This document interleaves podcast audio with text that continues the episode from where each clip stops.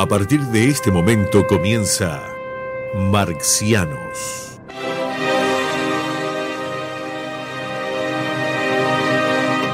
Para compartir sus pensamientos galácticos quedan con ustedes Daniel Vanina Croco y Carlos Amir González.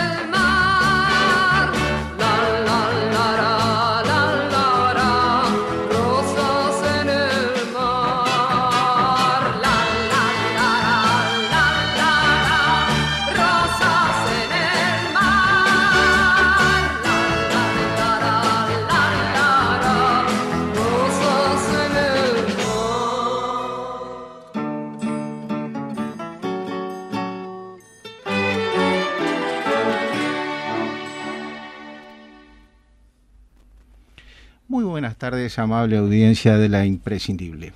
Damos comienzo a esto que hemos este, configurado como marcianos. Damos las muy buenas tardes a nuestro comandante de vuelo, este, operador inaudito, eh, Leo Pereira. También están con nosotros ya presentes el psicólogo Nicolás Centurión y el doctor Daniel Vanina. ¿Qué tal? Buenas tardes. Tarde, tarde lluviosa, cambios de tiempos.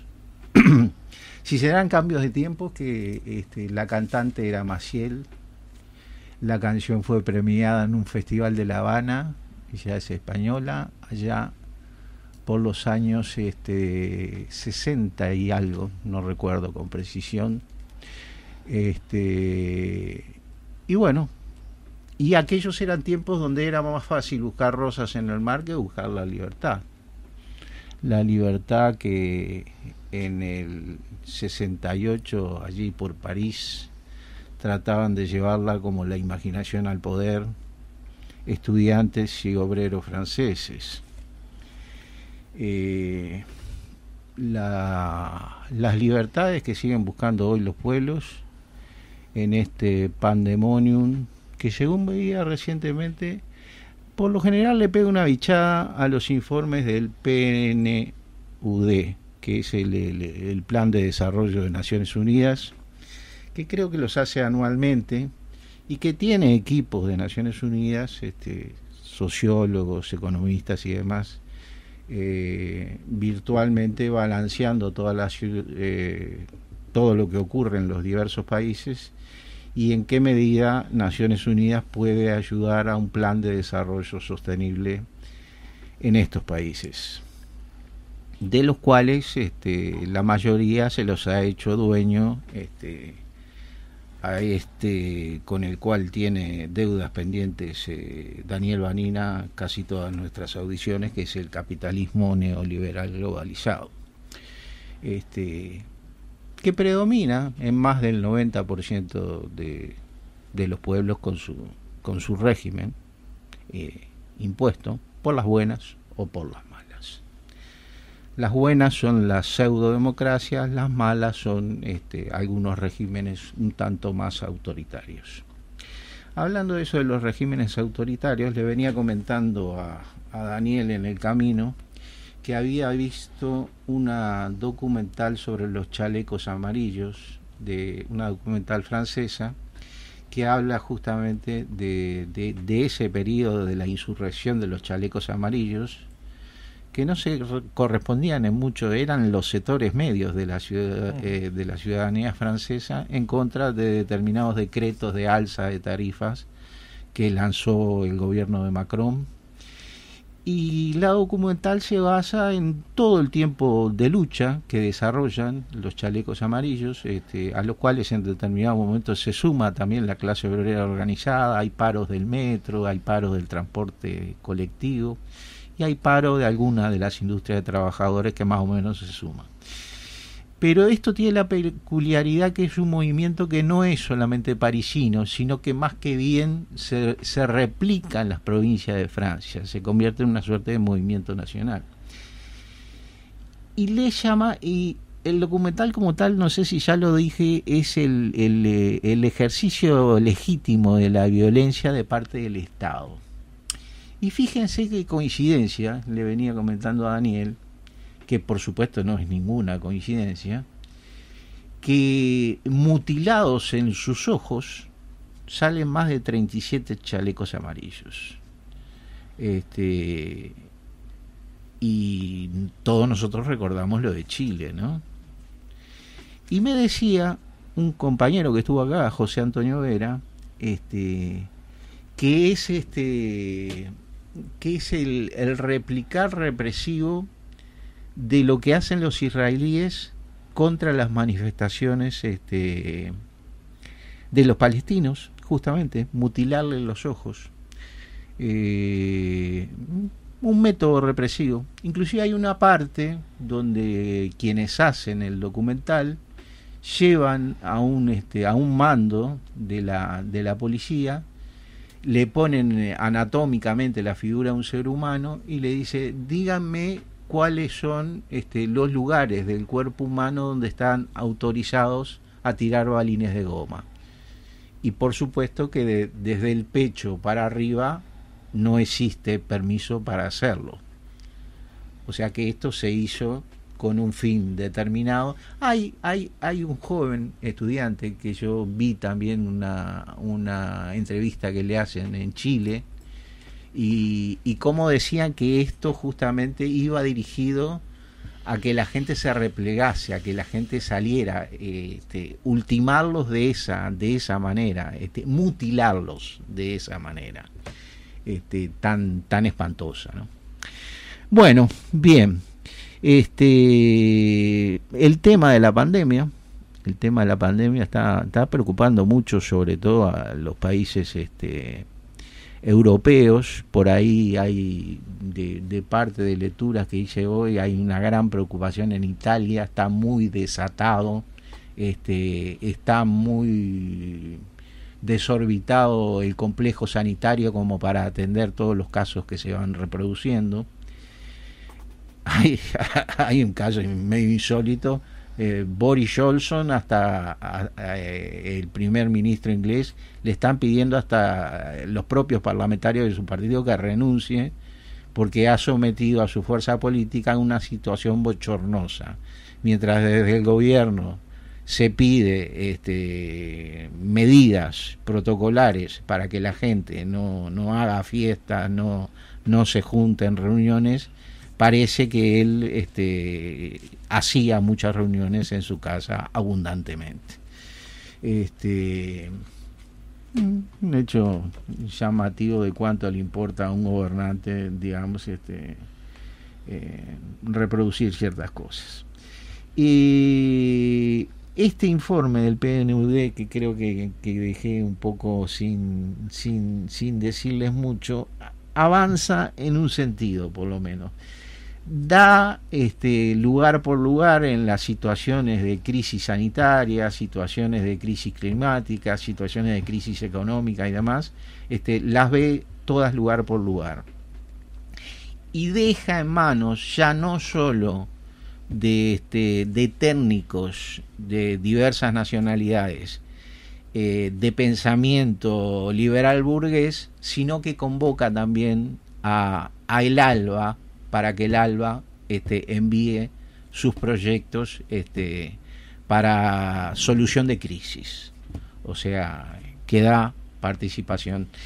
Eh, pienso que hay buenas señales en este sentido porque en, eh, en, el, en la reunión del CELAT, propiciada por, eh, por López Obrador, estuvo la presencia de la CEPAL allí y pienso que de alguna manera esto de que haya una confluencia de diversos sectores internacionales para tratar los problemas que son comunes a todos sobre la Tierra, no es una mala noticia. Este, la mala noticia puede estar por el lado de que eh, como le adjudican a Einstein, pero no, sé si es Einstein, en realidad puede ser una, una frase hecha en cualquier parte que se le haya ocurrido a cualquier ser humano. Este, que dice, cuando tenés una inmensidad de problemas, si seguís teniendo la misma conducta para resolverlos, evidentemente no los vas a solucionar, los vas a replicar. Y lamentablemente es esto lo que, lo que vemos que se extiende por el mundo. Bueno, en primer lugar va a estar este, hablando con nosotros. No sé si este, Daniel quiere agregar algo al tema pandémico y esta situación que podría ser, yo qué sé, eh, un titular algo que, únicamente. Algo que ayude a, Porque si no nuestra ciudadanía. y después nos vamos con Nico, ¿sí? un titular que es que la sociedad humana responde con lo que tiene. Es un bicho, es un agente exterior, es como si no visitaran a los marcianos igual. ¿Qué haríamos? No sé. Este, entonces la, la sociedad del siglo XIV respondió con el feudalismo, respondió con, con, el maleficio, como pensando que era un castigo de Dios, etcétera, seguía haciendo las cosas que le parecían lógicas, que eran absurdas, según la vemos nosotros ahora. Y frente a este virus, la sociedad capitalista responde con lo que tiene, fabrica vacunas y las vende. No se preocupa de vacunar gente, se preocupa de vender vacunas. Ese es el objetivo principal. Este, hace poco mi hijo mayor, que no precisamente piensa como yo, es médico, cardiólogo, este, me mandó un artículo, este, desgraciadamente en inglés, pero algo puedo leer, este, que decía, había un estudio, un estudio científico, que estudiaba todo lo que le daban los laboratorios este, médicos de distinto tipo a las revistas para que publiquen determinadas este, artículos. Entonces ya no siquiera hay eh, eh, evidencia, porque no podés saber si esta evidencia es porque está paga o no está paga. Entonces, y eso genera, creo que eso genera, eso y muchas cosas más que uno sabe y conoce, genera una terrible desconfianza en la gente y que parte del movimiento contra las vacunas y contra la vacunación y todo eso es la desconfianza. Desconfiamos de todo. Lo que pasa es que en la dinámica del capitalismo, eh, la, industria le preocupa poco curar, pero quiere curar para poder cobrar, porque si no cura no cobra. Entonces, no, hay, no es que, que, matan gente por gusto y que hacen las cosas, no, no, que tratan de hacer las cosas lo mejor posible para competir, porque el otro también hace lo mejor posible y se marcan entre ellos. Pero bueno, eh, Oppenheimer, hablando en la CNN, una figura de la, de la, de la, derecha, de la derecha lúcida, de la derecha neoliberal, este, decía que bueno, que, es, era una cosa lógica lo que está pasando, porque como no, no logramos vacunar a los africanos y, al, y a los centroamericanos y, cosas, y con el mundo conectado como tenemos, iba a venir, y quién sabe si no viene otro virus que sea más letal que este. Entonces, si Oppenheimer lo ve, lo ve Biden, lo ve, lo ve, todo el mundo, pero nadie le mete, le mete pechera a esto. Países centrales del capitalismo, este, más de un 70% de la población vacunada. Eh, pueden tener problemas porque ese 30% eh, eh, es como los casos que estamos teniendo acá. Este, los casos que entran al CTI con COVID, este, el, el problema es que más del 50% de gente que se negó a vacunarse. entonces ahí hay otro problema. Pero el África está vacunada en menos del 10% y algunos de ese 10% tienen una sola dosis además. Entonces es patética la, la, diferencia. Y hay también una gran denuncia que iba a traer consigo esta, este foro social mundial si se hacía en el Brasil, que ahora no se va a hacer, o se va a hacer en forma digital y se pasa para mayo en México, parece el otro, eh, que yo creo que es uno de los recursos que le queda de movilización a los pueblos del mundo, eh, este, el Foro Social Mundial, ¿no?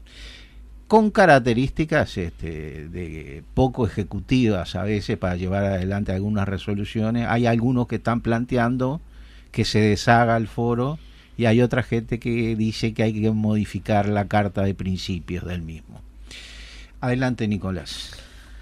Bueno, buenas tardes, buenas noches. Eh, primero la audiencia y a ustedes también. No, esto que están hablando de, la pandemia justo me dio el pie para, para introducir al personaje de hoy, que si no fuera que eh, fue uno de los máximos asesores del gobierno de Bolsonaro, sería gracioso, sería irónico, sería alguien para tomar eh, para una chanza, pero en realidad justamente es uno de los asesores de una de las principales potencias económicas mundiales, sin ni que hablar de acá América Latina y el Caribe. Eh, hoy les trajo el lago de Carvalho que falleció anoche. No se sabe todavía de qué falleció, pero hace ocho días ingresó al hospital por COVID. Y él era antivacunas y negacionista del COVID, o por lo menos matizaba bastante y le bajaba varios cambios a lo que era la pandemia. Y esto que decía Vanina justo de, de la desconfianza. Él era un promotor, se aprovechaba de esta situación, porque no es algo que Olavo de Carvalho inventó, pero también lo, promovía, ¿no? En este doble juego de, aprovecharse una situación y a su vez eh, fogonearlo. Eh, era un escritor y filósofo brasilero, considerado como una suerte de gurú de Bolsonaro, que lo asesoraba en todo lo que él decía. Murió anoche en un hospital de Estados Unidos en Virginia porque él vivía en el medio del monte en, Estados Unidos. En el 2020 había tuiteado, el miedo a un supuesto virus mortal no es más que una historia de terror para cobardar a la población y hacer que acepten la esclavitud como un regalo de Papá Noel. Dos años después, parece tragicómico. También es negacionista del cambio climático, eh, del SIDA, y dice que Soros, Facebook y China son parte de una conspiración globalista, ¿no? Todos juntos. se sientan en la misma mesa a, delinear lo, lo que pasa en el mundo. Que a ver, para matizar un poco y ponernos un poco abogado del diablo.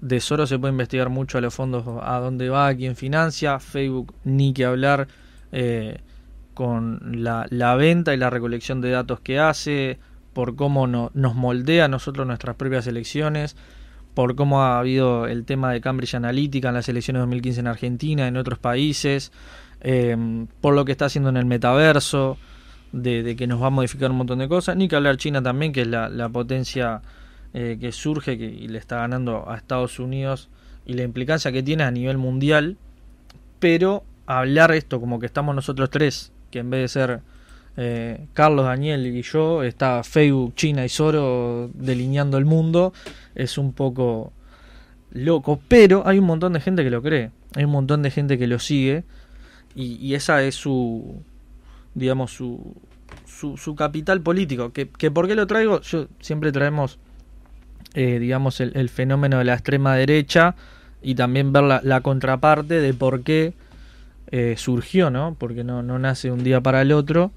Y bueno, Olavo de Carvalho es uno de los... No, no es solo Bolsonaro, capaz Bolsonaro es como la cara visible, pero uno de, de los ideólogos de todo este movimiento es Olavo de Carvalho. Fue comunista en su juventud fue un joven comunista que no, no, se sabe qué pasó en el medio, pero abjuró convertirse en un ferviente anticomunista. En, en, su juventud tuvo deseos de revolución y vaya a saber qué pasó que se pasó Te para digo, el otro Nico, lado. que no es muy original su caso. Exactamente. Yo iba a preguntar. claro. En esto de las adjuraciones. Y, y Vargallosa escribe más lindo, por lo menos, porque él tiene libros y todo, pero. Uh -huh no, no es muy agraciado con la pluma. Aunque fue columnista del Jornal do Brasil, de O Globo, del Jornal de la Tarde, de época de cero hora, o sea, también el, rol de los medios, ¿no? Porque le dan cabida a estos personajes, no es que surgen de un repollo y ay, eh, ¿de dónde salió esto? ¿Qué pasó? Bueno, capaz no se le prestaba tanta atención, pero había una cámara, había un portal de noticias, había una radio que, le daba lugar y le daba micrófono, y, y así surgen, ¿no? Se dedicó a la filosofía también. Eh, tiene un libro, que uno de sus libros más... Eh, ¿Y es asesor sí. de Bolsonaro desde, desde, la presidencia de sí, Bolsonaro? antes, antes, desde antes. antes desde antes, sí, fue uno de los que lo llevó. Es más, después en el 2020 tuvieron como una ruptura, porque era muy blandito, según él. Uh -huh. O sea, como que no se había comprometido y no había seguido eh, los pasos que él le había dicho, porque... Eh, a ver, si seguía rajatabla el lado de Carvalho, eh, volvemos a la Edad Media. Eh, también creía, era terraplanista. ¿No? bueno, algo parecido con Mercedes. ¿Cómo es? con Mercedes Vigil. Lo, Mercedes Vigil que le critica ser muy blandito a, al alcalde Pou. Claro. claro. Es, es, es el Olavo de Carvalho nos tocó por, por padrón. es lo que nos tocó. bueno, él tiene, por ejemplo, un libro que se llama Lo mínimo que se necesita saber para no ser un idiota es como su libro de cabecera que ahí dice eh, un montón de sus verdades y es que por ejemplo Bolsonaro el día que da eh, su primer discurso presidencial eh, grabado y en su escritorio él tenía el libro ahí de, de Carvalho eh, puesto para que se vea obviamente no era algo eh, al azar sino que lo tenía como libro de cabecera por ejemplo dice que Isaac Newton era un diseminador del virus de la ignorancia en la Tierra y que Galileo Galilei no descubrió nada por ejemplo, y que era un charlatán. O sea, un retroceso del pensamiento total. Total. Pero él tenía millones de suscriptores en YouTube, a su blog accedían cientos de miles de personas. Era youtuber, a pesar de que ahora murió con 74 años y, se lo conoció hasta hace no mucho.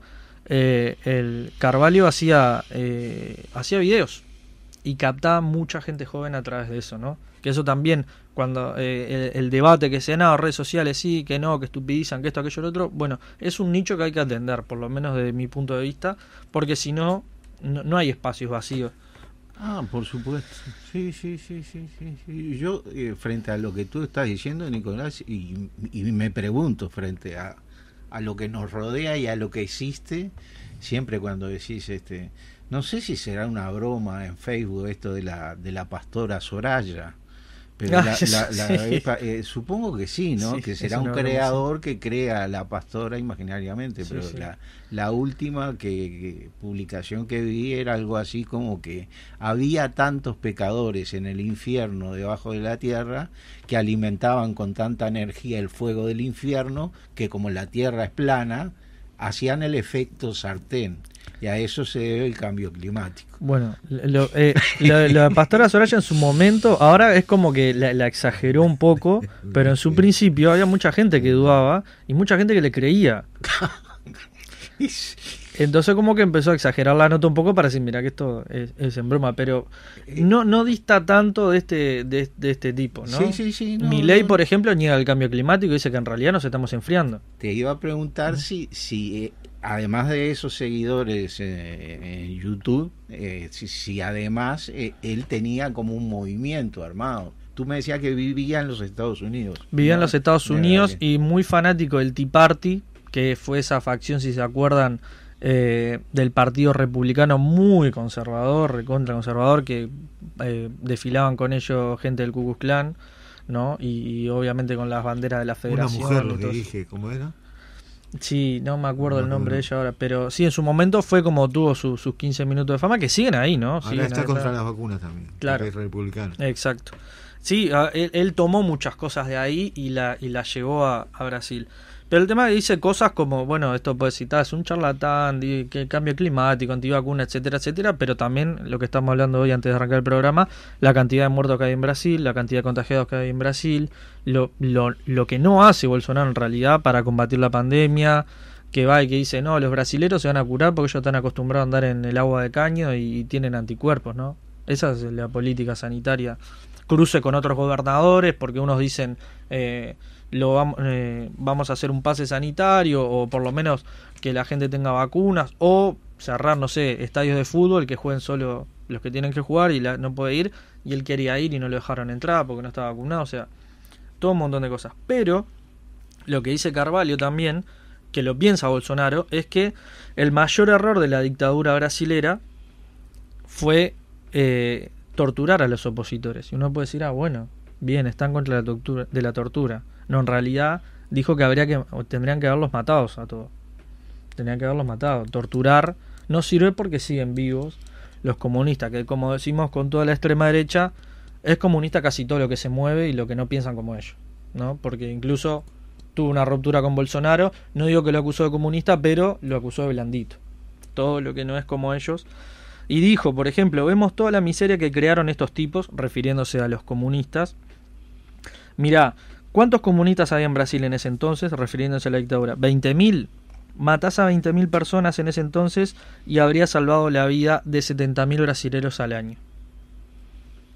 Ese es el, el pensamiento de, de este señor. Y bueno, en el 2020 se separa de Bolsonaro diciendo que es una decepción lo que viene haciendo Bolsonaro y que, bueno, que no, no corría más con él. Además es astrólogo también, hace una mezcla como de filosofía, astrología, pensamiento medieval. Es una cosa que uno lo ve y dice, es una tomada de pelo y no hay que prestarle mucha atención. Era el asesor de, de Bolsonaro y a su vez colocó ministros, que a su vez son discípulos de él. O sea, no, no es un, un cuatro de copas, ni un charlatán, ni como una especie que lo tiene ahí de, de asesor nada más. Puso a Carlos Nadalín, que está enfrente de alfabetización del Ministerio de Educación, que por ejemplo quería hacer cantar al himno a, eh, a los gurises en la escuela y que los graben y que una especie de fidelidad a las constituciones a Brasil y toda una cosa patriota nacionalista exacerbada al asesor especial para asuntos internacionales de la presidencia Felipe Martins y los exministros Ernesto Araujo de Relaciones Exteriores y Abraham Weintraub de Educación. Eh, y cuando fueron por primera vez a, a Estados Unidos a sentarse eh, con, con el presidente en ese momento, estaba sentado Bolsonaro, a su derecha estaba Olado de Carvalho y a su izquierda estaba Steve Bannon, que era el asesor de Trump, que, que, es el que viene diseminando y que viene juntándose con, eh, con Vox y viene juntándose con todo, con Le Pen, etcétera, etcétera, armando toda esta, esta internacional de la ultraderecha. Y para cerrar nomás dice sobre Bolsonaro, dice, pueden llamarlo burro, mal administrador, pero ladrón no. O sea, él reconoce todo lo que es Bolsonaro. Y a su vez, ataca mucho al vicepresidente de Brasil, Hamilton Mourão, que es un general, que tiene una visión también muy nacionalista, que tiene muchos vínculos con Cabildo Abierto y con Manini Ríos, que más o menos es por esa línea, si quieren hacer un símil, viene por ahí. O Al sea, lado de Bolsonaro es de ultra izquierda. bueno, sí. Manini, decís. No, eh, Mourão. Bravo. Mourão, claro, Porque tiene un rasgo que es razonable, es un tipo razonable. exacto. Entonces ya. Ya está, sí, con tiene una visión de una país. brutal. Ujú. Sí, sí. Sí, se puede estar de acuerdo o no, pero por lo menos es, eh, es un- una motivación racional, un plano en algo. Y bueno, lo detesta, lo, lo ha atacado públicamente un montón de veces, lo ha insultado y lo acusa de haber cambiado de bando. Otra vez esta cuestión de... eh, Esto que también lo quería apuntar, ¿no? Lo de la extrema derecha, de esta cuestión inconformista, que nunca le sirve nada, no le alcanza nada, siempre va con los límites mucho más allá. Hasta los propios que en un momento arropó y los levantó, tampoco sirven. Y quieren un poquito más, y quieren un poquito más, y quieren un poquito más. Yo lo veo por un lado de esta cuestión de que son tienden a una secta, ¿no? Tienden a, a eso, pero también tienen como una vocación de poder bastante grande en cuanto que, que van por todo, ¿no? Y no, no, no titubean en eso. Y como sus planteos son muy volados en algunos casos, eh, no les importa nada. Y bueno, le acusó de haber cambiado de bando y dice que es pro aborto, pro desarme y pro Nicolás Maduro, lo acusa Hamilton Maurado. O sea, no resiste análisis serio eso. Pero repito, lo sigue mucha gente y ahora, justo Carlos que hablabas de la libertad y todo eso, Bolsonaro lo levantó como un paladín de la libertad. Así que bueno, está por verse de qué falleció, porque también sería como una especie de, no sé si justicia poética o, una especie casi que de chiste eh, que el tipo se haya muerto por COVID, porque digamos, le haría caer un poco de credibilidad dentro de sus seguidores, aunque eh, si muere de COVID, otra conspiración va a estar a la orden del día. Que si lo inyectaron, si lo inocularon, que si las vacunas, que si no sé qué. También hay otra cuestión que yo estaba leyendo hoy, que él era muy antivacunas, pero se está averiguando si estaba vacunado o no. Porque parece, dicen que se vacunó a escondidas. Entonces, eso. Quería traer est- este personaje para, para ver un poco, digamos, lo que resalta, pero que también hay algo detrás. Cuando esto que le decía, ¿de dónde viene? Bueno, viene de, de, de también de una cuestión comunista. No estoy diciendo que todos los comunistas devengan en eso, sino que eh, su, cuestión reaccionaria, ¿no? Tiene un origen de haber sido comunista, como el, el húngaro, como Orbán y todo, que hablan y dicen, no, yo defendí acá, bla, bla, bla, contra los nazis también peleé, pero no soy comunista. O sea, hay como, como Vargallosa, decimos hoy, ¿no? Como incluso puede pasar acá, no sé, Sotelo, que si no recuerdo también fue de los socialistas, creo, de la juventud socialista, y esa cuestión de los conversos, ¿no? ¿Y la, De- la primer senadora del país? Ah, bueno.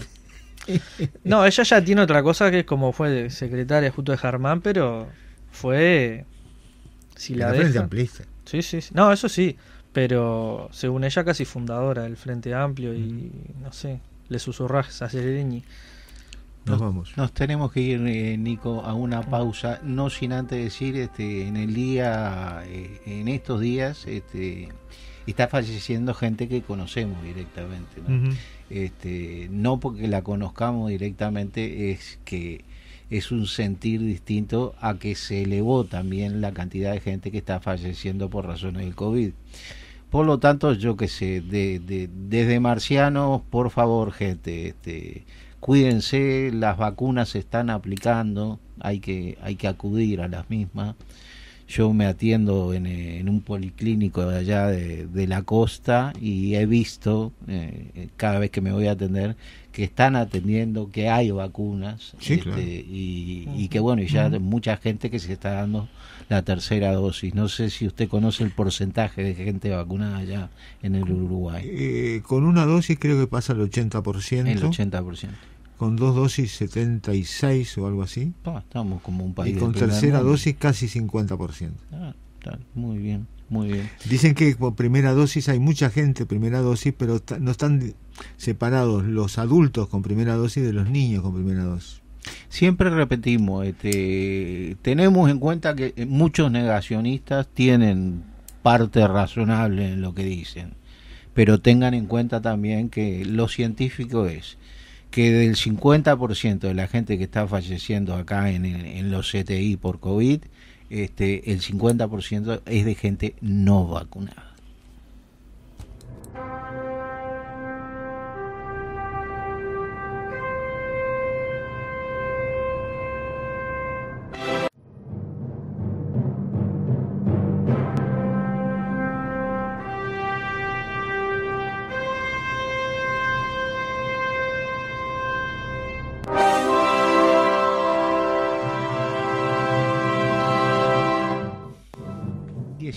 Horas 40 minutos, regresamos a la tarde de la imprescindible tarde de marcianos.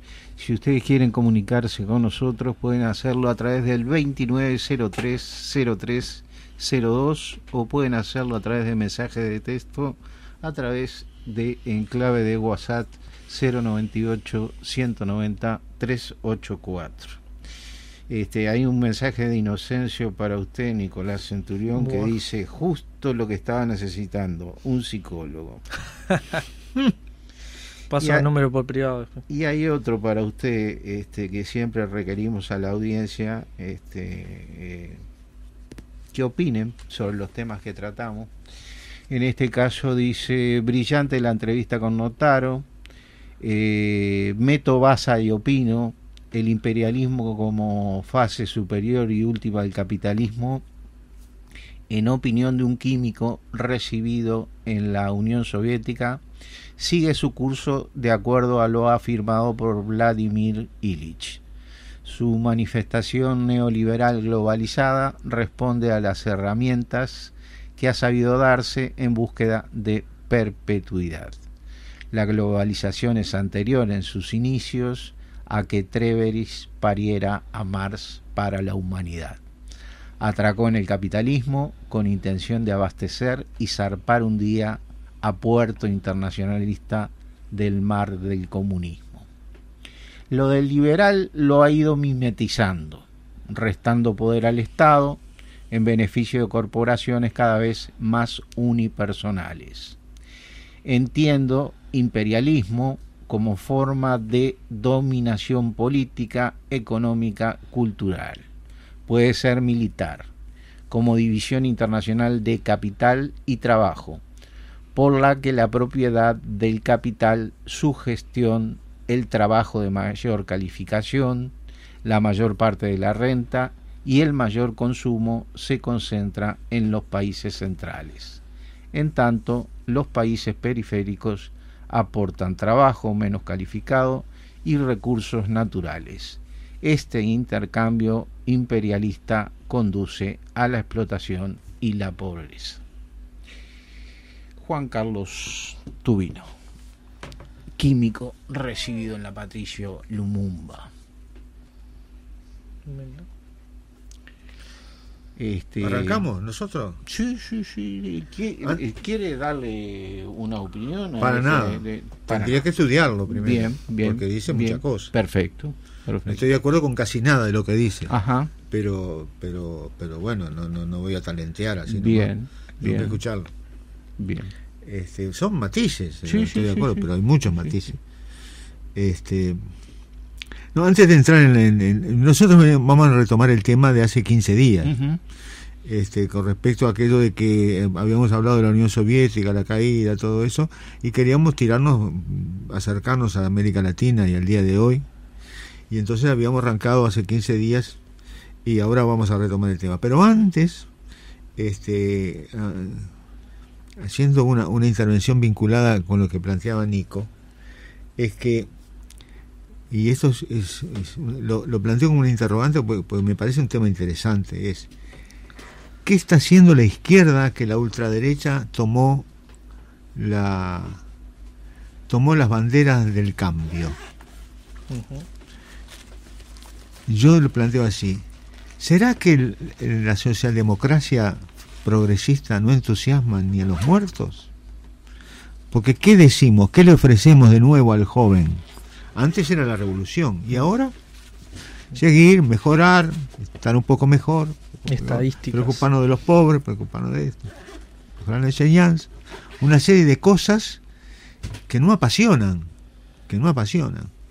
Una de las cosas que yo rescato en el libro cuando hablo de Argentina es que la movida kirchnerista movilizó gente joven para pelear, porque para pelear, para pelear por algo tangible, concreto, posible, para, para pelear, y no para defender. Convoca mucho más pelear para ganar que para defender, para ganar posiciones que para defender posiciones, porque esas ya lo ganamos esto, ahora vamos por más. Le puedo decir dos cosas, hacerle dos pequeñas anotaciones nomás. Una, primero, este, con respecto a lo que usted decía de que ya no entusiasma lo que ofrece esa socialdemocracia o progresismo, ya no entusiasma a la gente. Digo, no es solamente de pronto que no la entusiasme, sino que también es lo que dejó. En el Uruguay como ser fueron tres gobiernos y en, en la Argentina también, ¿no? O sea, eh, eh, es no solamente parte de que no entusiasma, sino que además no entusiasma parece lo que hizo, lo que dejó. Frustró mucho. Pero no entusiasma lo que no hizo. No entusiasma lo que no hizo, exactamente. está. Y la segunda cosa que le quería decir estaba vinculada a, este, usted decía algo después de eso del no entusiasmo, decía otra de pelear para ganar. De pelear para ganar. y no para defender. Ah, ¿qué hicimos mal? Que no, que, evidentemente, porque está, somos, hoy, hoy somos negacionistas a, esa misma forma de hacer las cosas, pero fuimos partícipes también de esas cosas que se hicieron. Entonces, este, de alguna manera también somos parte de los errores que, que se cometieron por el otro lado, pese a que hoy no tengamos identidad con quienes... Pero ¿te acordás, Carlos, que decíamos que había dos proyectos de país? No hay dos proyectos, hay tres. El del medio es el, proyecto que llevó adelante el FA. Totalmente. Que es el único posible dentro del capitalismo. Entonces, si no vas por todo, no cambias nada. Mejorás todo. Lo decía un compañero allá de, izquierda, eh, izquierda en marcha. Mejoramos todo, no cambiamos nada. Que es una buena síntesis, muy apretada, pero buena síntesis en una frase porque mejoramos todo, la enseñanza, las cosas, la salud, los salarios, eh, las jubilaciones, un montón de cosas, pero seguimos, seguimos igual. Ah, hay un libro, perdón te, te interrumpa, mm. de, de Stefanoni, que no, no es santo de mi devoción, pero tiene un libro que habla de las extremas derechas, de eso también, y, una de las cosas principales que plantea es que dice, la, la transgresión está en la extrema derecha. Sí, claro y, la juventud, por ende, como esta, esta frase de, de, Allende, ¿no? De no ser revolucionario, no ser transgresor, va de, o sea, ser transgresor va de la mano de la juventud, y dónde está, dónde se siente que le están peleando a alguien, es en la extrema derecha, es en estos libertarios y esto, eh, pónganle el mote que quieran, está ahí. Y por el otro lado, yo creo, si me apurás así, la socialdemocracia creo que nunca, digamos, emocionó, como era que había dicho la palabra, nunca motivó digamos, nada, siempre fue esto que decía, había dos en un mundo el camino del medio, el camino razonable. Siempre es muy eh, apaciguado. Y ahora es como que parece que es esto, la... la, es el mismo pensamiento de Bernstein cuando decía, bueno, conseguimos el voto obligatorio, solo para los hombres era, pero bueno, era obligatorio, y, universal. Bueno, ahora hay que ganar las elecciones y ya está. Era, al borde de una ingenuidad llamativa. Bueno, volvamos a los temas. Eh, terminada la guerra caliente, vino la guerra fría. Nosotros hacíamos notar eso. Eh, la carrera armamentista, la carrera, la competencia entre el socialismo y el capitalismo. eso se manifestó en, en diversos sectores. Decíamos que, que en Europa era el estado de bienestar peleando contra el socialismo. Este, en África era la, salida del Estado colonial, la descolonización, que también se hacía al borde de la revolución. Dábamos ejemplos de la República Árabe Unida, etcétera. Este, estaban los países no alineados, donde también había eh, una pugna terrible, porque ahí estaba Yugoslavia, estaba Cuba, pero estaba también este, Indonesia. Y en América, y en América estaba la revolución. Este, dábamos un panorama de las dictaduras clásicas de, de América del Sur, en tanto patio trasero del capitalismo y de Estados Unidos en especial. Y habíamos puesto el, el, golpe de Estado en Guatemala contra Castillo Armes, Jacobo Armes, este, como prototípico de la época, ¿no? de las repúblicas bananeras, como decíamos. Es, era la United Free organiza, eh, decide el golpe y lo apoya, eh, la CIA lo organiza y, se, arman un, un, ejército en Honduras y, eh, invaden Guatemala y ponen a Castillo arma de, dictador. Es, era así, tal cual. Sin embargo, ocurre un hecho en el, en el, en, el 59, que es la Revolución Cubana. Hay un cambio en la cabeza del imperialismo, en parte, porque ¿qué tenía en común Cuba con el resto de América? La pobreza, la miseria, el desclasamiento, el capitalismo desalmado, el garito, etc. Cosa que, que motiva a Eisenhower, decíamos, que su hermano Milton recorre América y después larga tres informes acá por el 57, 58, 59, 60, este, aconsejando la Alianza para el Progreso, que, que lo que desestabiliza a los pueblos es el hambre y la miseria, y que hay que hacer, hay que progresar en eso. Y hay, eh, en el 62, la Alianza para el Progreso sale con eh, porque después de Eisenhower vino Kennedy. Lo que pasa es que le dan un tiro en, la nuca a, la Alianza para el Progreso cuando matan a Kennedy. Y no sé si no lo mataron por la Alianza para el Progreso, en parte. Fue la CIA, casi seguro que fue la CIA. Yo he visto películas yankees poniendo a la CIA atrás del golpe de, de, de, de y de la muerte de Marilyn que la dejaron morir a propósito, según dice la película esa. Yo me imagino que puede ser así. Este, pero entonces, ya los procesos se habían complicado para Estados Unidos. La Alianza para el Progreso no tuvo mucha trascendencia, no le ayudó mucho, eran pocos millones que se estaban ¿eh? comparados con los de ahora. Eran millones distintos a los de ahora. Millón de dólares antes no era el mismo millón de dólares que ahora, porque hay una devaluación en dólares terrible de, de, de 600, 700%. Este, pero bueno, hay dos, hay dos, dos golpes de Estado complicados para el imperialismo. Está el de Panamá con Torrijos en el 68 y, y el de Perú con el peruanismo, como es el Velasco Alvarado. Velasco Alvarado, que es que sacó a Belaúnde Terry. Dos golpes militares pero que demostraron que ser militar y dar un golpe de Estado no asegura que sea pro-yanqui, pro-Estados Unidos y que sea de derecha.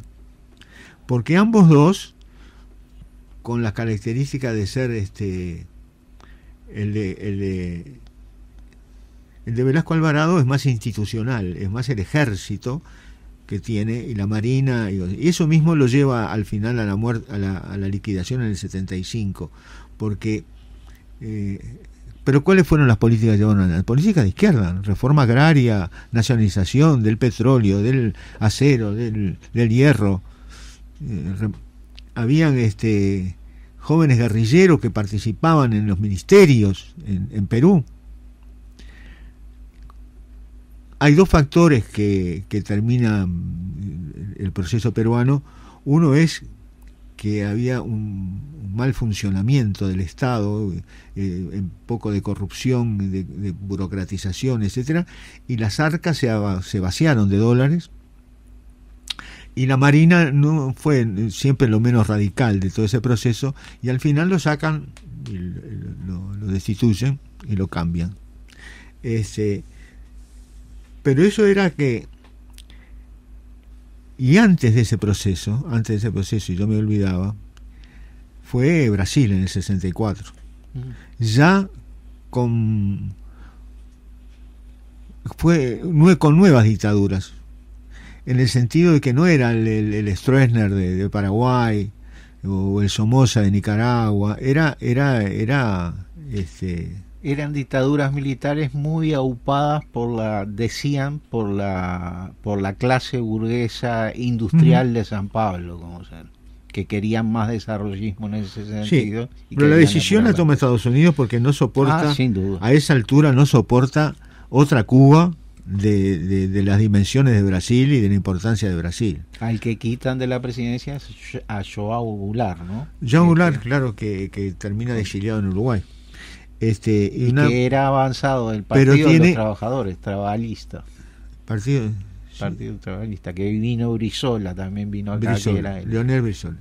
Este, pero el, tema que era que esto, este apoyo a Bolsonaro eh, no es un descubrimiento, no, no, es un cambio radical en la postura del pueblo brasilero. El pueblo brasilero apoyó el golpe, salía a manifestar contra el comunismo ateo y a favor del golpe de Estado.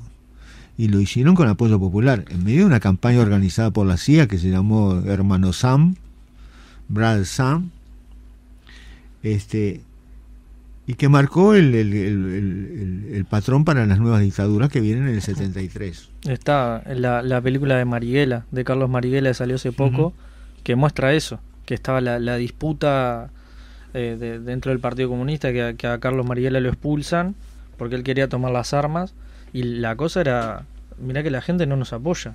No es como, como en otros países que estaban en contra. Obviamente están sufriendo la dictadura, pero había un apoyo explícito de la población y muestran también cómo venían los agentes de la CIA a decir eso. Explícitamente no queremos otra Cuba. Y usted acá llega a ganar el comunismo en este país enorme y se les da vuelta la balanza. Es, importante que, este, que señale, Daniel, el, el hecho este de cómo eh, hubo una oportunidad, este, yo me acuerdo cuando el Frente reclamaba aquí que en el proceso de 15 años nunca había habido un proceso dentro del Uruguay, cuando el Frente Amplio empieza a, a, querer dar una imagen de que todo lo fundacional bueno que existía en el Uruguay lo había hecho el Frente Amplio, prácticamente como una caricatura lo digo. Este, pero no, yo me puse a revisar en la historia y hay un periodo del Uruguay que va de 1890 a 1914 donde hay un desarrollo sostenido en lo económico y en lo social importante. El Valle. Importante. Y sí, es prácticamente todo lo allí. El Valle. Y es este, entonces no eh, es importante, digo Daniel, esto que, que recuerdes que así como antes de la dictadura de, creo que fue el primero, fue Garrastazu Medici, de, de los militares brasileños. Castelo Branco. Ah, Castelo Branco fue el primero. Este, pero que, que voltean a un gobierno de los llamados gobiernos del nacional este, populismo de aquella época, porque sí, pero había eh, este, eh, que había no había roto con Cuba Seguro. Estaba en tratativa con la Unión Soviética, comerciando con la Unión Soviética, y eso resultó insuperable. Y esta fragilidad de los posicionamientos de los pueblos también, ¿no? Porque eh, como ser en Argentina, cuando derrocan a Perón, la gente sale a, las calles y sale a la defensa del gobierno de Perón. Y acá estamos contando otra cosa, que así como votaron a Joao Goulart y lo llevaron a la presidencia de la República, después salen masas a apoyar a la dictadura de la calle también, ¿no? Este, eh, entonces, como esa permeabilidad de los pueblos latinoamericanos también a orientaciones. Y el pueblo brasileño tiene un nacionalismo exacerbado, que se manifiesta en todo hasta, eh, anécdota, yo estaba en Brasil y jugaba eh, Kurten en, la semifinal de los Roland Garros y, Brasil hablaba, solo hablaba de tenis. Cuando perdió en la semifinal, después no me pude enterar cuando cómo salió la final porque como no estaba Kurten no le daban bolilla, ninguna, absolutamente. Terrible. Cuando hubo intento de golpe de Estado en, en Paraguay, que no me acuerdo cuándo fue, pero fue en la década del 2000. Cuando cae Stroessner viene el otro, ¿no?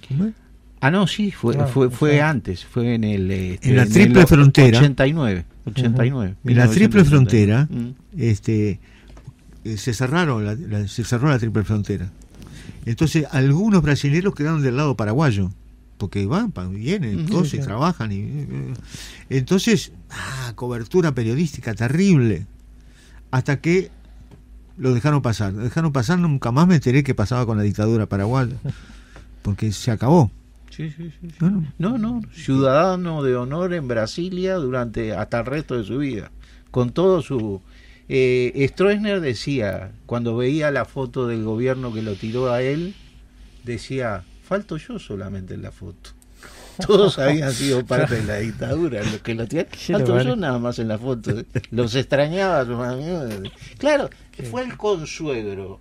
El general Rodríguez era consuegro. Eh, Claro. eh, eh, el hijo de General Rodríguez estaba casado con la hija de, de- De- era su, de su lugar Algún asado mal- mal encarado. fue eh, eso fue un golpe Bueno, ¿y la izquierda qué planificado hizo en todo este tiempo? Ese es el tema. claro este, en, en la década del 60. Y la izquierda revolucionó.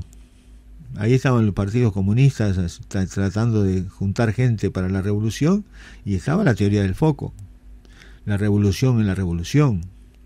Este, y las cuestiones metodológicas se enfrentaron duramente entre ellas.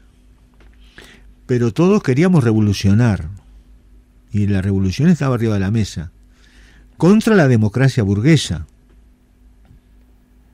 Este, no en defensa de la democracia a secas. usted recuerda en el Perú hay un apoyo al- a, ese gobierno de los militares que se consideraba un Sí, gobierno claro. avanzado hay un apoyo del Partido Comunista hay un apoyo de la Central de Trabajadores creo también no Sí, sí. se produce una reforma acá- agraria, llevan adelante una reforma agraria, o sea que el campesinado No peruano reforma también agraria, nacionalización. nacionalización. De Había varios- una institución que no me acuerdo de la sigla, cómo se llama, que eh, a- apoyaba las movilizaciones sociales.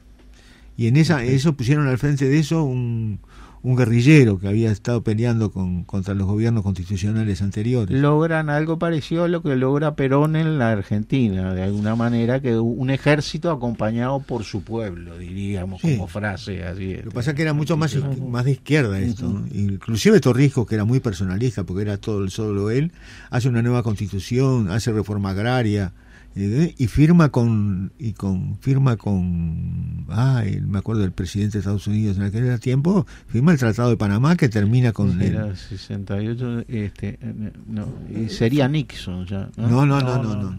Antes. No. Este, eh, el tratado que termina con, con el canal de Panamá, eh, en manos de Panamá. Ah, es 70 por eso lo dan- Sí, sí, sí, sí. Sí, och- 80 y pico creo. 80 y pico ya. Sí. No, no, 70 y pico. Porque esto fue del 68 al 72. Ujú. Creo No que después de. Nixon viene Ford. Y después de Ford. Nos vamos a, es, este, Carter.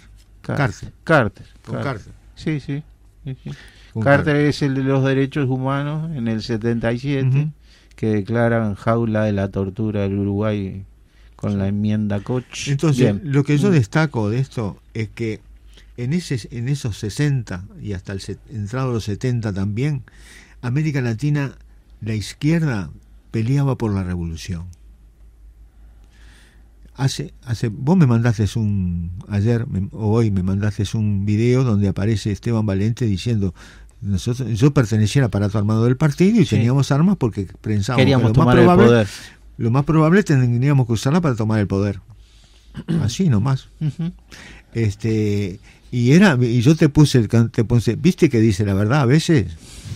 Y- porque era veces. tal cual, era tal cual. Aparte él- yo pertenecí, dice, al aparato y seguramente perteneció. Este Hoy Michelini, eh, de- eh, hoy no, y hace no tanto tiempo decía, este, eh, yo prefiero a los jóvenes uruguayos juntando firmas para hacer este referéndum que a los jóvenes chilenos este, perdiendo la vida luchando en las calles. Está claro. Que vaya que comparación con los logros Sí, sí. de los jóvenes chilenos y contra lo que estamos peleando. Decía, no acá". somos dadores de sangre, Sí. ¿No? No queremos la, muerte y perder ojos. Y, eh, si no hay más remedio lo haríamos, pero pero no queremos, no, pero digo, deseamos la, eso. La comparación además era sobre dos logros diferentes, ¿no? O sea que este Michelini, que presidió la internacional este, Social. soci- socialdemócrata que se hace no, hace no mucho. Yo ya no distingo mucho entre lo- porque la internacional socialista, un día tendríamos que hablar de las internacionales, que me parece que hoy este, este, están en banca. Vamos en la cuarta, en la quinta, ¿no? Pero, pero habría que ver. Cuarta sí. seguro. No sé si quinta. Este, disculpe, Daniel, adelante. Y bueno, yo me acuerdo en los informes del partido, en plena clandestinidad o aquella semiclandestinidad que teníamos, que el partido decía, larga, ¿cómo va a ser el proceso? Largo, duro, difícil y probablemente armado. Tan repetía eso que yo empezaba a dar un informe en el y decía, sí, van a ir allá, sí, largo, duro y difícil, probablemente armado.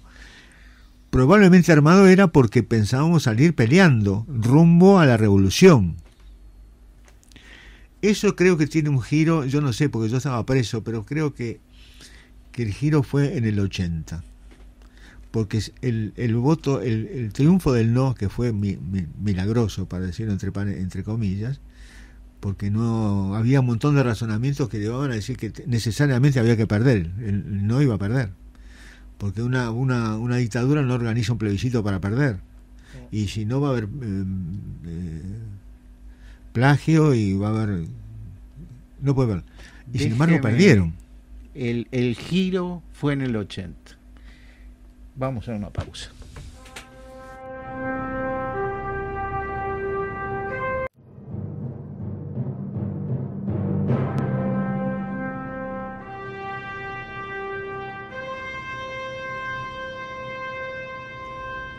Ocho horas, diez minutos, regresamos a la noche ya de Marcianos en la Imprescindible. 29030302 098 190 384 vías de comunicación. Adelante, Daniel. Bueno, y el 80 entonces gana el no. Y hay un cambio en calidad. Ahí se procesan eh, cinco años para llegar a la, a la democracia y se procesan un montón de cosas que hay que tener en cuenta. En el 81 aparece la Comaspo, eh, Comisión, Comisión de Asuntos Políticos. Políticos de las Fuerzas Armadas. La Comaspo este, eh, tiene planteos similares al- a los del ocho- 80, quería mantener todo más o menos como estaba, y llama a los partidos políticos tradicionales, ahí llama al Partido Colorado, al Partido Nacional y a la Unión Cívica, este, pero los planteos eran prácticamente los mismos que se habían enfrentado en el 80 y que había ganado, como que no lo tenían en cuenta el resultado electoral del 80. Eh, hubo una cuestión de representatividad, porque el Partido Nacional no reflejaba exactamente la- las posiciones del, del 71, que era la última eh, correlación de fuerzas que se conocía, y en el Partido Colorado era eh, visible que el pachequismo no era mayoritario, era Sanguinetti y Tarigo. Entonces dijeron, hacemos internas. Y hubieron internas en el 82, en donde el FA participa de una manera muy peculiar, porque está la- la contradicción entre, con el partido del voto útil, o sea, el voto a las fracciones más positivas del Partido Nacional y sobre todo al wilsonismo, Creo que ya se les Que- llamaba que- progresistas a la... a la- que venía, el wilsonismo venía Sí. combatiendo en la, en la convergencia democrática en el exilio y denunciando la dictadura uruguaya, el hijo de, de Wilson, Juan Raúl Ferreira. Este pero Sereñi saca la carta esa de, de que voto en blanco y, el- y todo el mundo aceptó blanco. Entre, embargo, entre Bagres y Tarariras se llamaba la carta de Serén. entre varios y Tarariras. Sin embargo, nadie tiene claro cuántos votos sacó el Frente Amplio porque sacaron 80.000 votos en blanco, hubieron 80 y pico de mil votos en blanco, que es poco, o relativamente poco comparado con los 300.000 del año 71. Pero la convicción de que hay mucha gente que no le dio bolilla a la carta de Sereñi y votó al Partido Nacional, eh, sobre todo al Wilson, o aún al Partido Colorado en los sectores más progresistas. Este, pero ahí se empiezan a, a ver cosas. En el 83 está el primero de mayo del 83, en donde tus compañeros del, me acuerdo que había uno de Inlasa, habló, habló este Héctor Seco habló de Inlasa. Héctor Seco de Inlasa, habló Toriani por la salud. Era de la Ah. corriente de ASU. Habló eh, eh, el de la bebida, ¿cómo es este? Richard Rick. Richard Rick, que eran todos nuevos El de la salud era Toriani. Toriani de la salud. Este dirigió Castillo, el viejo Castillo, y otra mujer que no me acuerdo el nombre. Y fue un primero de mayo gigantesco. Estaba tratando Sin embargo, la represión continuaba, porque los- la hipótesis que voy a levantar es que, lo- que el- el- el- no hubo Nuremberg, porque la dictadura estaba todavía bastante fuerte y estaba dispuesta a irse con determinadas condiciones, y si no, no se iba. Este, eh, en esos años 82-83 mm, procesaron con prisión a, a militantes blancos.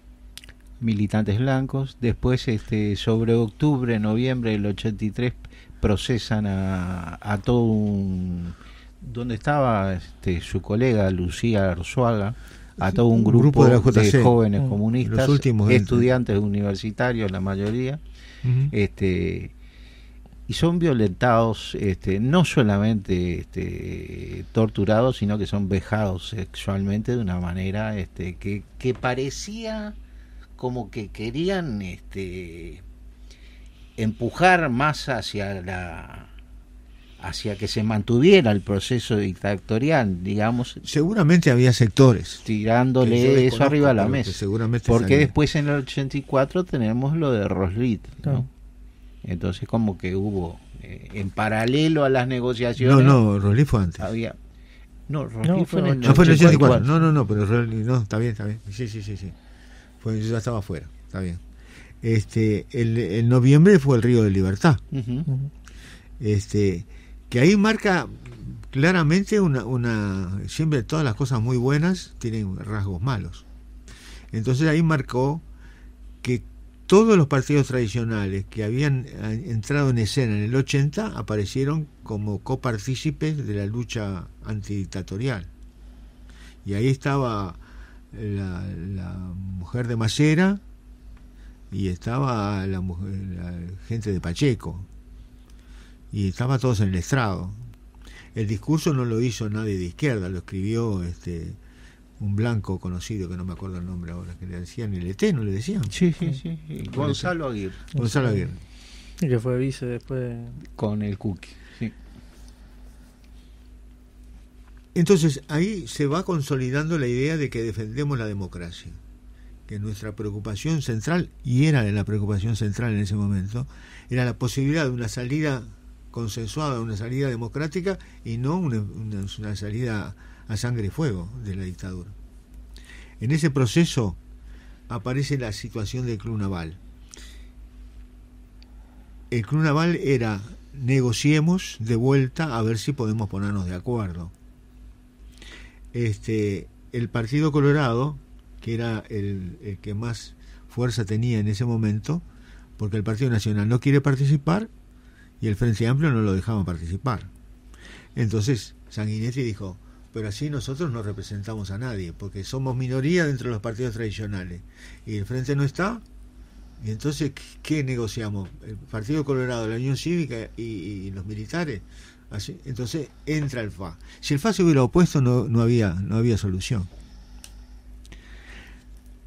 Ahora, había que atenerse a las consecuencias. La dictadura había sido muy dura, muy dura. No quedaban militantes comunistas en la calle, casi. Eh, yo me acuerdo que mi, mi- mi- mi compañera de ese momento, miembro de la JC, ya no existía más la UJC, era todo uno, eran partidos, JC, León Le, cuando cae en el año 79, era el representante de ambas organizaciones. digamos. tal cual. Este, entonces, decir que no y no participar era, era muy duro, tenía, había que seguir con la represión, iba a seguir seguramente la represión. Y, se podía hacer, era una opción hacer, negarse a, pero era muy duro. Este, ¿Y en qué, se, qué, qué sale de ese pacto de Cunaval? Yo personalmente no creo que se haya este, negociado la, la impunidad, pero no, no, tengo forma de probarlo, uh. Porque seguramente estuvo sobrevolando. Sale varios, la, el acta 19, que así se le llamó, no sé ni por qué se le llamó así. Se mantiene el COSENA, Consejo de Seguridad Nacional, dirigido por los milicos. Eh, aceptan que los mandos militares fueran nombrados por el presidente, pero cada mando era a instancias de los mandos salientes que daban dos nombres. Entre esos dos nombres podía elegir el presidente. Eh, se acuerdan las elecciones con limitadas, con limitantes del 84 que se efectivizaron en noviembre del 84 y ganó Sanguinetti. Y una cosa que encontré que me llamó la atención porque yo no, no, me acordaba de eso y nunca se le dio bolilla. Una cosa muy importante, se admitía una constituyente y que la Asamblea General iba a ser una constituyente y la Asamblea General como constituyente sin plazos, o sea que podía ser inmediatamente, podía nombrar una nueva elección. Sin embargo, esto no apareció en la agenda política de la derecha ni de la izquierda política uruguaya uh -huh. en el año 85 no aparece.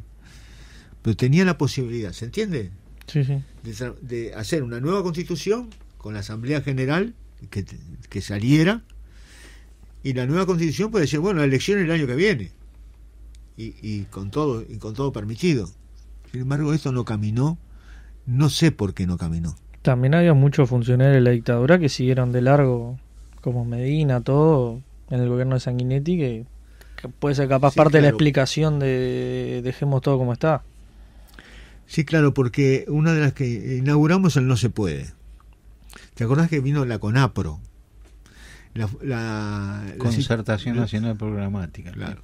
Durante varios meses, las fuerzas vivas, como dirían lo, lo, la, la, pequeña burguesía uruguaya, las fuerzas vivas del Uruguay, incluida todos los partidos, incluida este, el PCNT, que ya se había formado, este, se pusieron de acuerdo en una cosa muy amplia, y había una serie de reivindicaciones sociales y económicas muy importantes, con una clase obrera que salió fortalecida, muy menguada porque había sufrido represión muy dura, exilio, cárcel, de todo un poco, y, muertes, este, pero protagonista de esos acontecimientos del fin de la dictadura. Y básicamente lo que dijo Sanguinetti en el 85 es, sí, yo quisiera, pero no se puede. El ganó el no se puede. Entonces, eso fue una de las de, de las salidas. Y yo tengo una visión eh, entre el gobierno de Sanguinetti que no se puede, y en el 86, eh, el, antes del 86, eh, la gobernabilidad del Partido Nacional. Inauguró la gobernabilidad. Bueno, somos minoría, perdimos, pero vamos a ayudar al, gobierno a salir de la situación que está y a progresar y a, y a, y a olvidar la dictadura y a restaurar la democracia por el camino menos doloroso.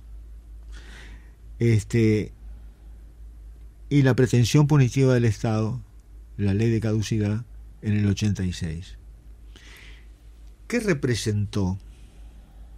Representó la reconformación de la, de la democracia burguesa en el Uruguay.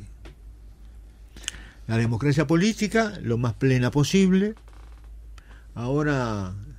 Un partido comunista que había pasado de ser Partido Comunista del Uruguay a ser uruguayo, Frente Amplista y en tercer lugar comunista. O sea, primero la patria, dejamos el internacionalismo por el camino. Sí, sí, bueno. este, después el Frente Amplio y en última instancia la construcción de aquel partido que decíamos que era vital, era la, la, la, la, la piedra madre para la, sí, claro, para la, la realización de la revolución o para que el proceso se convirtiera en un proceso revolucionario. Pero sí, sí, sí, muchos cambios evidentemente en la concepción de, de la izquierda en general hacia el nuevo momento. Y bueno, y de ese 85 al 2005 hay 20 años. Y en esos 20 años están los gobiernos democráticos que fueron imponiendo poco a poco, y no tan poco a poco, a veces rápidamente, en los 90 rápidamente, el, el neoliberalismo, las políticas neoliberales. Que según yo planteo no es simplemente políticas neoliberales que se va al gobierno este y yo cambio las políticas neoliberales por otras políticas progresistas, por ejemplo, como piensa el progresismo en Latinoamérica, que neoliberales fueron en el 90 y que después dejaron de ser neoliberales porque a partir del, del 99, 2000, 2002, 2003, 2005 vinieron un montón de gobiernos progresistas y ya América Latina fue progresista y no neoliberal. Fue progresista dentro del neoliberalismo. Esa es la hipótesis de trabajo que yo planteo. Y ya te tomo un... Me mojaste la oreja hoy porque dijiste que nosotros nunca le habíamos entrado al tema del capitalismo neoliberal globalizado. Y vamos a entrarle. Porque en ese marco vamos a contestarle al oyente que nos, que nos, que nos cuestionó. Este, y bueno, este, lo haremos en los próximos programas. Eh, no sé si se quieren agregar algo en estos minutos que quedan. No, yo lo que este, digo, eh, nosotros antes de, ¿Cómo caracterizábamos nosotros a los partidos tradicionales eh, antes de la dictadura? Los caracterizábamos como representantes de la oligarquía uruguaya y este y que eran partidos que durante más de 140 años habían gobernado sin programa el país. El último programa, el único proyecto de gobierno medianamente sostenible que había aparecido, apareció con el vallismo. Pero después, tanto los distintos y diversos gobiernos del Partido Colorado, más que nada los colorados, porque en esos 140 años los blancos gobernaron dos veces y el resto lo gobernaron todos gobiernos colorados. Y justamente en los 70, en el 71 más precisamente, digamos, es que la izquierda y el movimiento obrero y popular logran forjar el Frente Amplio como tal. Pero, eh, perdón, ¿por qué Carlos dicen que, que no tenían programa los partidos los partidos tradicionales? Porque gobernaban sin programa, gobernaban este, desde, desde políticas impuestas desde fuera y que beneficiaban a algunos sectores económicamente dentro del país. Este, Arismendi, como se decía, eh, la burguesía uruguaya eh, tiene sus, sus intereses acá pero tiene su corazón en Washington. Decía, este, como pero fundamentalmente el Partido Colorado siempre representó los sectores más progresistas, sobre todo el ah, vallismo, totalmente. y vinculados a Montevideo, a la cultura y a la burguesía. En tanto que el Partido Nacional era la, aristocracia este, terrateniente, más retardataria, más primitiva. Mm. Eh, más principista, con los sectores herreristas como bandera de la, de la derecha. La primera, eh, parece que la familia Manini está, está predestinada para, para liquidar al Partido Colorado, porque la primera vez que, hubo fue la, unidad con el herrerismo en el, abuelo de Manini. Y ahora Manini... En el Alto de Viera. Claro.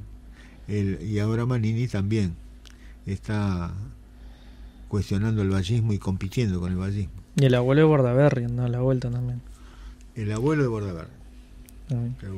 No, de, eh, eso del programa decíamos porque ellos, eh, los propios partidos tradicionales, además de, ser representativos de, de, las clases sociales dominantes, este, de las clases burguesas, tanto rural como industrial, este, dominantes, que finalmente se van conformando en un nudo gordiano que es la oligarquía uruguaya, donde decían que, bueno, que atan sus intereses de, clase, los industriales de la ciudad y, los ruralistas los atan, este, hacen ese nudo oligárquico y juntan sus intereses con el socio exterior que son los Estados Unidos de, Norteamérica. En el Uruguay, a partir del 58, se firma la primera carta de intención con el Fondo Monetario Internacional, a la cual la resisten Assini, con el ministro Assini. Y lo, y lo que digo este, de, de, que gobernaban sin programa es lo que sostuvo el Frente Amplio, el Partido Comunista, el Partido Socialista de la línea Vivian Tría, desde, este, desde que se conforma el Frente Amplio y desde antes de que se conformara, que funcionaban sin un programa y sin un plan de, de medida de gobierno y que eran digitados desde el exterior en función de los intereses del sistema capitalista. Por supuesto que tenían problemas hacia la interna eh, en sus diversas corrientes, porque también la izquierda nuestra decía que en determinado momento eh, los distintos sublemas que tenían los partidos tradicionales los convierten en una cooperativa de, de, votos, este, una cuestión, una caja electoral, digamos, que se había adueñado por el otro lado del Estado Ahora competimos en cuanto a competir. Eso te está hablando de que. no, apunte que Beck Villegas, por ejemplo, el ministro de la dictadura de Economía, dijo: Yo solo seguí el camino de y corregí algunas cosas. Mm. Y no quiero errarle, no quiero errarle si, si Astori tuvo algunas palabras también amables al respecto de Villegas. No sé. Pero me suena que sí. Para la próxima lo traigo. Pero para ver esa continuidad del 58 hasta cuando vos decís que viene un gobierno progresista, no, o sea, hay una continuidad económica acá en el Uruguay de la carta de intención del FMI hasta ahora. Lo dijo Sanguinetti antes que ganar el frente en el 2004. En un reportaje lo escuché yo que le, hacían una pregunta qué iba a pasar con el Uruguay que, que ahora iba a ganar la izquierda que no va a pasar nada dice Sanguinetti porque no van a hacer lo que dicen que van a hacer no pueden Van a hacer algo parecido a lo que hacemos nosotros.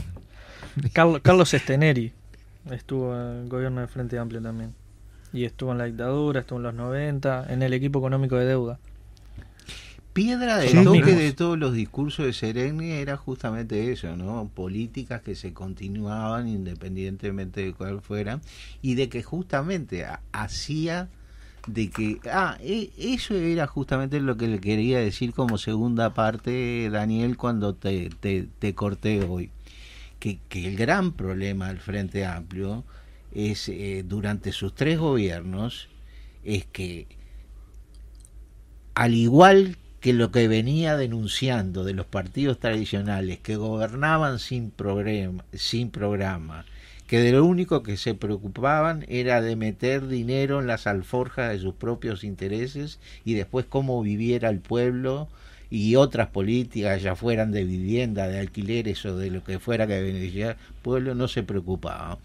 Este, sin embargo, el Frente Amplio, lo nuevo que tenía, es que firmaba un compromiso con el pueblo a través de un programa que iba a cumplir paso a paso y que fue justamente lo que no hizo durante hizo algunas mejoras pero relativo a los cambios estructurales que estaban en el programa del Frente Amplio no llevó adelante prácticamente ninguno. Es más llevó eh, con la tierra en lugar de una reforma agraria hizo una contra reforma agraria el desarrollo capitalista del campo. Totalmente, totalmente. el agronegocio que ya venía con la dictadura.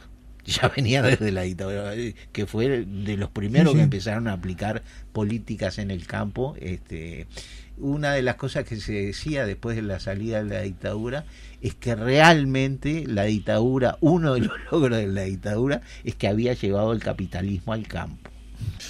Había llevado el capitalismo realmente a que se cumpliera. Bueno, en el gobierno de Mujica 30% de extranjerización de la tierra. Además. Aumentó. Sí, sí, sí. Sin sí, sí, tal cual.